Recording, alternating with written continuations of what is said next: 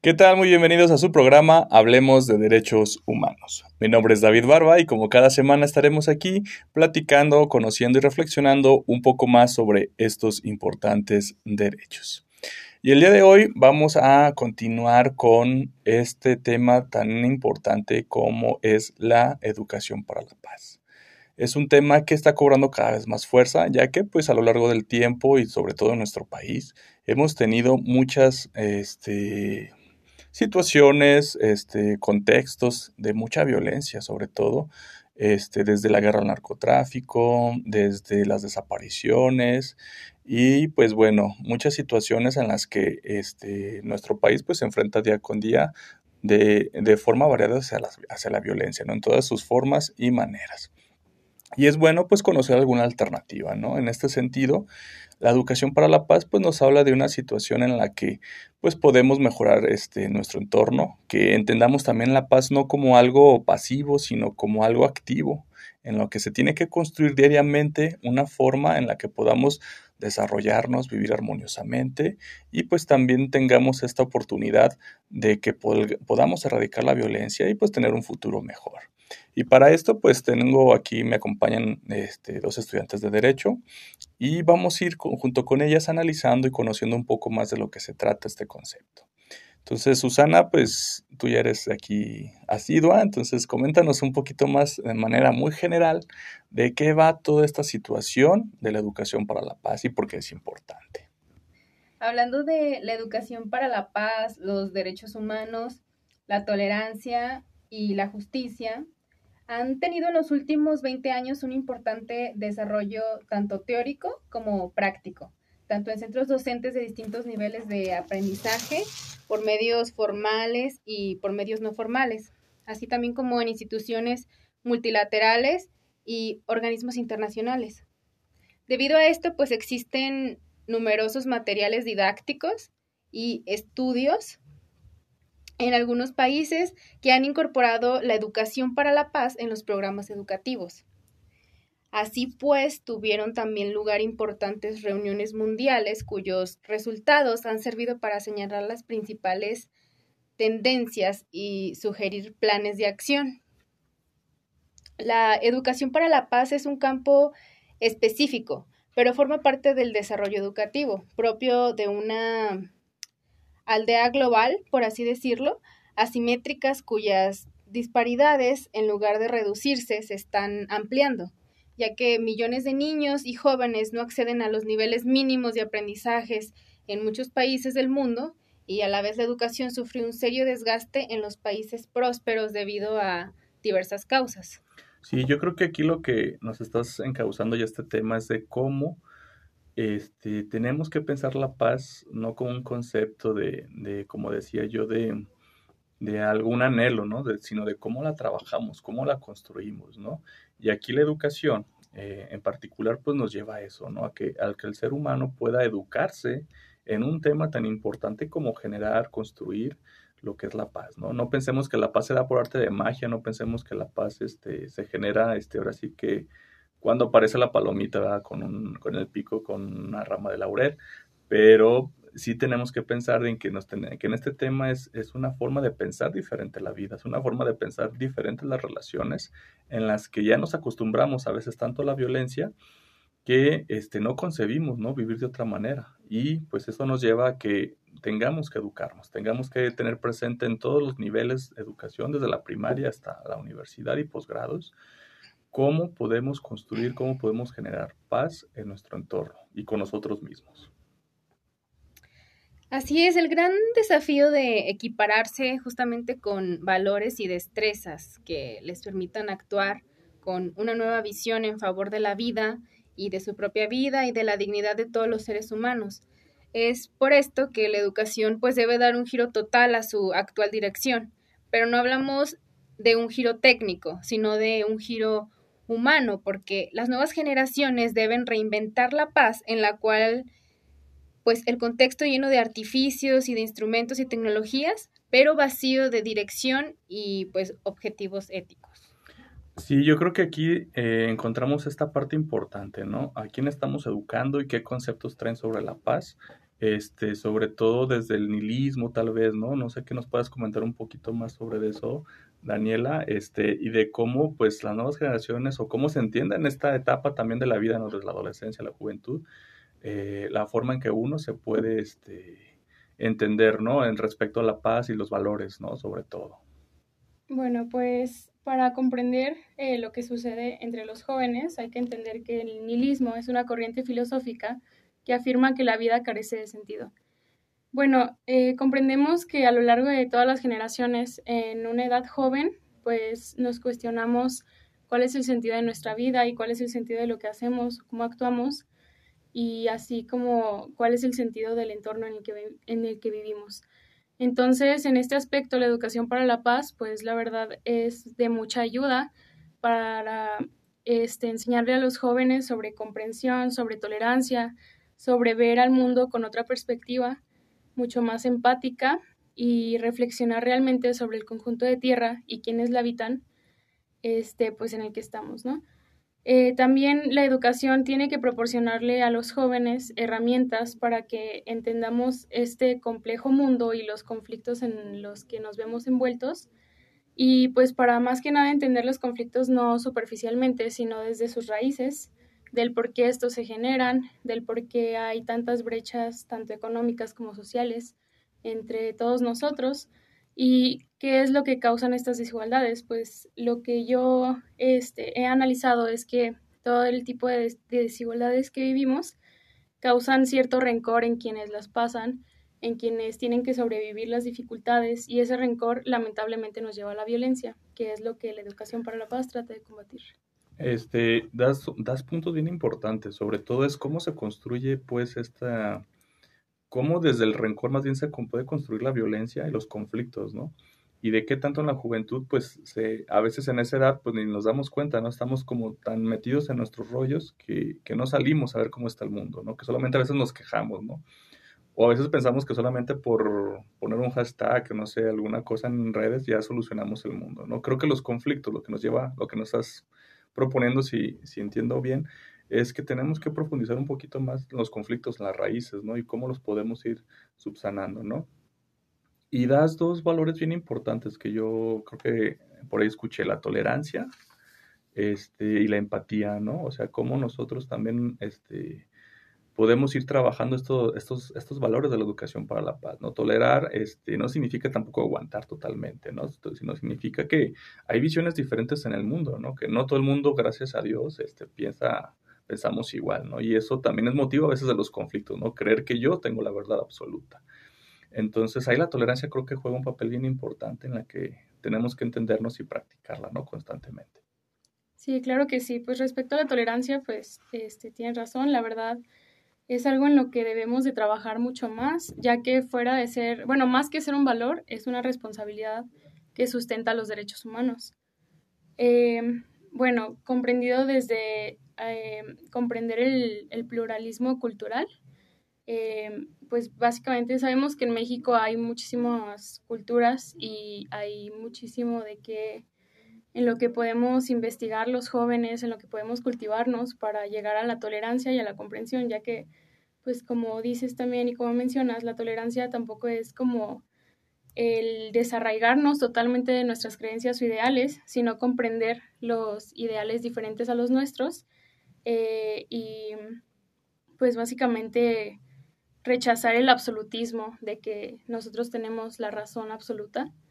Eh, y pues la tolerancia también es una actitud activa en la que reconocemos que los demás también, al igual que nosotros, poseen derechos humanos, eh, también garantías individuales, libertades, y además de, de ser una capacidad, debemos de verlo como un, un ámbito en el que podemos trabajar día a día. Creo que has dado una, una cosa que, que, que, refuerza la, has dado un concepto que refuerza la cultura de paz, ¿no? Hacerlo activo, ¿no? No significa que pues estudiemos y hay que de todo en teoría, sino cómo lo llevamos a la práctica, ¿no? Cómo la tolerancia la practicamos, cómo también reconocemos que existen otras personas que tienen otras formas de pensar y cómo podemos pensar que eso es algo rico, ¿no? En la experiencia. Me refiero a que eh, si, solamente tenemos una visión, nos perdemos de, de, otras formas, ¿no? De vida, de ver el mundo y que, y que veamos esa riqueza, ¿no? Que el hecho de que yo te comparta mi forma de pensar y yo comprenda la tuya, este, nos enriquece a todos en vez de que nos, nos lleve al conflicto, nos lleve a la destrucción, ¿no?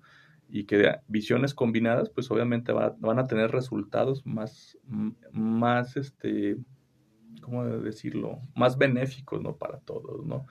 Eh, me gustó eso que dijiste, que la forma en que reconozcamos a los demás, ¿no? O sea, que, que tienen también derechos, que no solamente yo soy el único que, que puede o debe tener estos derechos, ¿no? ¿Algún otro valor que consideres que se pueda, que nos puedas mencionar o que hayas visto en la, en la, este, en lo que tú investigaste, que sea importante mencionar por lo pronto? Pues también podría ser, bueno, es muy importante el respeto eh, en cuanto a las opiniones de los demás, y en defensa de las propias opiniones también, para participar y elevar nuestra voz eh, desde una perspectiva de respeto y de comprensión a las voces de los demás y unirnos todos este, para levantar nuestras, nuestras acciones y para que las naciones y los órganos gubernamentales o los pues sí, las personas que juegan papeles importantes en nuestra sociedad nos escuchen y así que nos puedan ayudar a hacer cambios. Sí, yo creo que este valor que mencionas, que pues a lo mejor se oye mucho, pero poco a lo mejor se, se, se reflexiona, ¿no? El respeto, ¿no? Eh, yo recuerdo, pues, generaciones atrás, ¿no? este valor era muy, muy marcado, ¿no? Con, con, las personas mayores, este, entre las personas, ¿no? El trato, ¿no? Ahora, este, pues, las cosas cambian, ¿no? Y, y también las generaciones pero sí, yo creo que tenemos que reflexionar y seguir presente, ¿no? ¿Qué significa esto del respeto? ¿Cómo, cómo se lleva a cabo? ¿Cómo nos dirigimos a las personas? ¿no? ¿Cómo respetamos sus ideas, sus identidades, su forma de vestir? Este, y que el mismo respeto que yo pido, este es el que también se debe de dar, ¿no? O sea, esto juega de dos, de ida y vuelta, ¿no? Lo que yo pido también hay que darlo, ¿no? Y que, y que es como tú dices, este se combina, este, este valor se combina con la tolerancia, ¿no? O sea, hasta qué punto yo respeto al otro, ¿no? Hasta qué punto yo lo tolero y hasta qué punto también este, la otra persona me respeta, ¿no? Si tenemos presente, creo que estas situaciones podemos, me imagino, evitar muchos conflictos, además de que podemos entendernos y, pues bueno, ir construyendo sociedades más igualitarias, ir construyendo sociedades más eh, benéficas para todos. Este, Susana, no sé qué otro, qué otro punto sería importante mencionar de la educación para la paz que tengas por ahí presente dentro de la educación para la paz, hablando de todos estos valores, tenemos que entender que más que nada es un proceso de participación en el cual pues debe desarrollarse una capacidad crítica que es esencial para los nuevos ciudadanos del mundo. También deben enseñar y aprender soluciones a los conflictos, a la guerra, violencia, terrorismo, a la explotación de género, que también es un tema muy importante, a combatir el daño ambiental y oponerse a todo lo que sea contrario pues a la vida y a la dignidad humana. Hay que aprender a comportarse para favorecer la transición de una cultura de guerra y de fuerza a una cultura de paz. Creo que ahí es algo que a lo mejor hasta lo tenemos muy naturalizado, ¿no? Como lo decía al principio, estamos naturalizando mucho la violencia pensamos que insultarnos, que, decirnos de cosas entre las personas es entrar en confianza, ¿no? Y yo no digo que pues, nos dirijamos todas siempre, siempre con propiedad, ¿verdad? Pero hasta qué punto este, ya, no, naturalizamos el faltarnos al respeto, el, la violencia, ¿no? En este caso, nos mencionas algo bien importante, cómo aprender, pues, a relacionarnos de una forma este, que contribuya a un entorno de paz, ¿no? Desde nuestro primer círculo, hasta las naciones, como tú dices, ¿no? O sea, ¿cómo, cómo podemos comunicarnos, cómo podemos comprendernos para, para poder lograr algo más significativo que solamente resolver conflictos con violencia como las guerras o resolver conflictos este, por medio de yo gano, tú pierdes, ¿no? ¿Cómo, repensarnos para poder tener esta perspectiva de ganemos todos, ¿no? Así es, la educación para la paz es mucho más que un curso es más que una materia de valores, de hecho debería ser el es el contenido transversal entre de la educación, pero este contenido no vendrá por sí solo ni tendrá un impacto real de cambio, sino es pues a través de la voluntad política decidida y expresa de los gobiernos, de los parlamentos y de los consejos municipales. Tanto escuela como voluntad política son dos grandes pilares, pero no pueden actuar solos. En el mismo sentido deben actuar pues la familia, los medios de comunicación y la sociedad en general. Sí, yo creo que el trabajo de la educación para paz este, no es simplemente pues, exigir al gobierno, que obviamente pues, tiene su parte primordial, ¿no? pero como bien lo dice, es trabajo de todos, ¿no? sociedad, gobierno, escuelas, padres de familia, este, bueno, cualquier círculo donde se pueda practicar es, es campo para, para la educación para la paz. No pensemos porque se dice educación que esté solamente limitada a las aulas, ¿no? sino también es es una constante, pues es, una forma de vida, para mí es una forma de pensar que tenemos que llevarla a cabo este, siempre, ¿no? Este, como filosofía pues de vida debe de ser practicada y debe de ser eh, llevada fuera de, los, de las aulas, ¿no? Este, Daniel, ¿algo más que nos, que nos haga falta mencionar sobre este importante tema?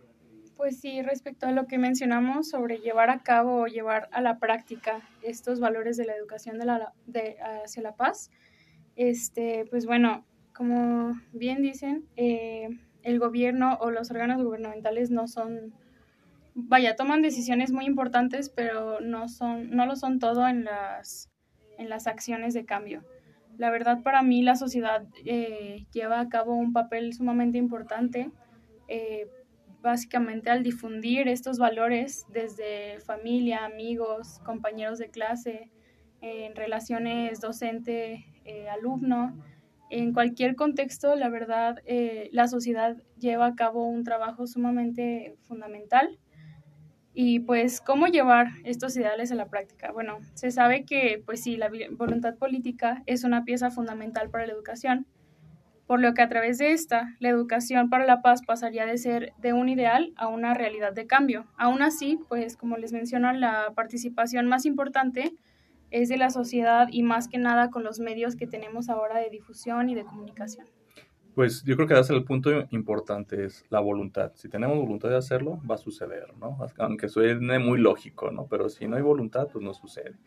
Y bueno, la educación para la paz va para eso, va en un sentido de que pensemos que un futuro puede ser mejor, ¿sí? Que, que imaginemos cómo es vivir sin violencia, ¿no? A lo mejor ni podemos hacerlo porque hemos vivido siempre con violencia y bueno, esto se trata de la educación para la paz, de ir transformando, de ir reflexionando cómo podemos vivir de una forma en la que podamos crecer, podamos ser felices, hasta este, se oye muy idealista, ¿no? Pero pues tenemos que empezar en ese sentido. Bueno, este, pues se nos está acabando el tiempo ya de este programa. Este, yo creo que vamos a ir cerrando. Creo que quedó muchas ideas en el, este, por mencionar. Pero pues bueno, este, ya dimos una pequeña introducción de este tema. Y bueno, ahorita si me pueden ir cerrando con alguna, alguna información que haya quedado, alguna conclusión para nuestros este, seguidores de radio, este, pues las escucho, chicas. El derecho a la educación en general de todos los ciudadanos del mundo, pues continúa constituyendo el gran desafío que tenemos que abordar en este tiempo. La educación para la paz como tal es una necesidad y debe ser intercultural, debe alcanzar a todos los rincones del mundo. Así pues, también debe proporcionar herramientas para que los ciudadanos entiendan el complejo mundo en el que viven, lo gestionen democráticamente, usen también equilibradamente los recursos naturales y constituyan y definan un sistema de valores en el que esté integrada la tolerancia, la justicia y el respeto a las diferencias. Es decir, la paz y la no violencia, desoyendo el famoso daigo de si quieres la paz, prepara la guerra.